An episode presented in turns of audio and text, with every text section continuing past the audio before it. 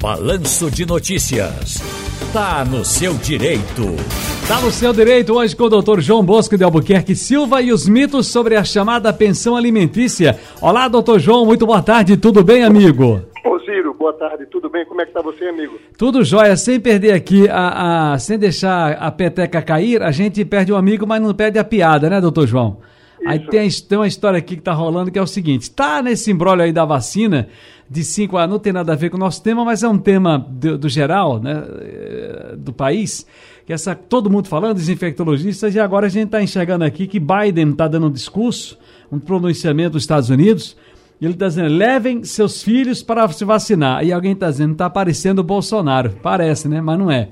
E outra coisa, eu lembrei que um rapaz colocou o seguinte: o presidente falou o seguinte, ó vamos exigir um atestado do pai né, para a criança de 5 a 11 anos poder se vacinar. Aí o rapaz botou lá no Twitter, tweetou o seguinte, é, vai ver que esse menino de 5 anos vai pegar aquela motoca dele incrementada ou pegar um bugre com 25 anos, vai entrar no bugre e vai sozinho se vacinar. Porque quem vai levar a criança de 5 anos tem que ser o pai ou a mãe. ou, responsável, presidente. Não precisa, não precisa do protocolo, doutor João. É verdade, Ciro. E é importante a vacina, entendeu? Em Israel, há muito, já faz umas três ou quatro semanas, Israel, Israel já está vacinando crianças a partir de 5 anos de idade. Na Europa, vai agora os Estados Unidos, enfim. É extremamente importante, sim, todos se vacinarem, Ciro. Ok. Doutor João, vamos trabalhar? Vamos trabalhar. Gente, olha, um tema cercado de brigas e discussões familiares é a pensão alimentícia.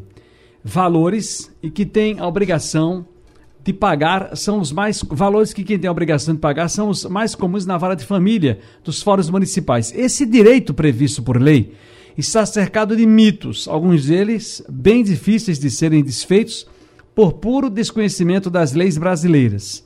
A pensão alimentícia tem o objetivo de atender às necessidades de pessoas que não conseguem suprir todas as suas necessidades básicas sozinhas. Nesse caso, elas podem pedir, podem solicitar ajuda a um parente para manter seu sustento e bem-estar.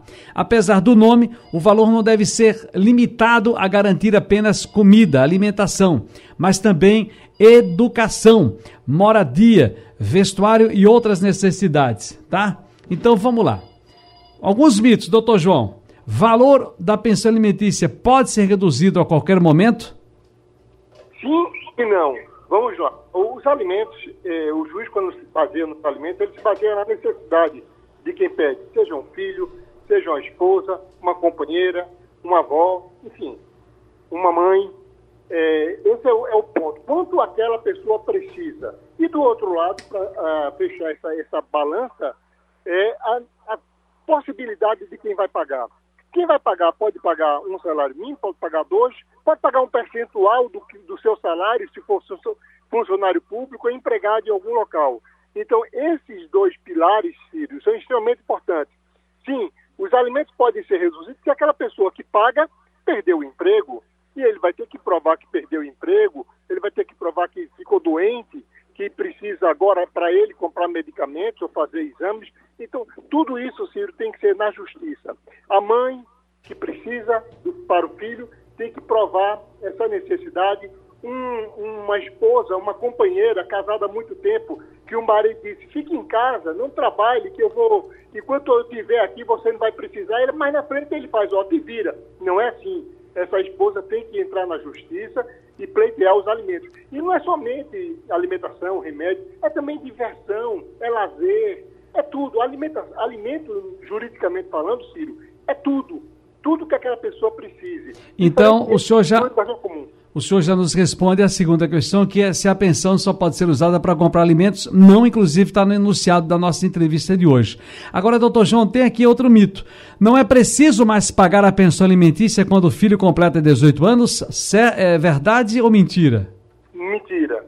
Veja bem, se o filho completar 18 anos e não estiver estudando, sim, o pai pode tirar ou a mãe pode tirar os alimentos. Ou essa criança a, a, esteja exercendo esse jovem esteja trabalhando, exercendo uma atividade laborativa. Aí aquele pai ou aquela mãe que paga os alimentos pode tirar. Mas enquanto essa, esse jovem precisar dos alimentos, seja ele por, por doença, seja por uma necessidade especial, que tem muitos jovens acima de 18 anos, com 30 anos de idade, que têm necessidades especiais, esses alimentos serão mantidos.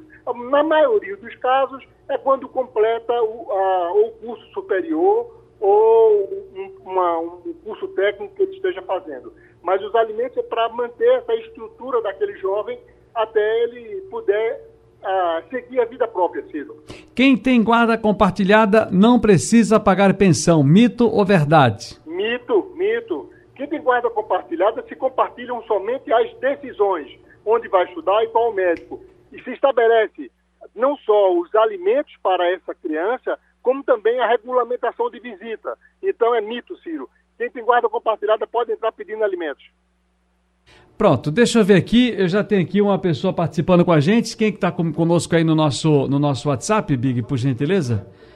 É, vamos ver se é para alguma pergunta para o doutor João. Quem é que está conosco aí no WhatsApp?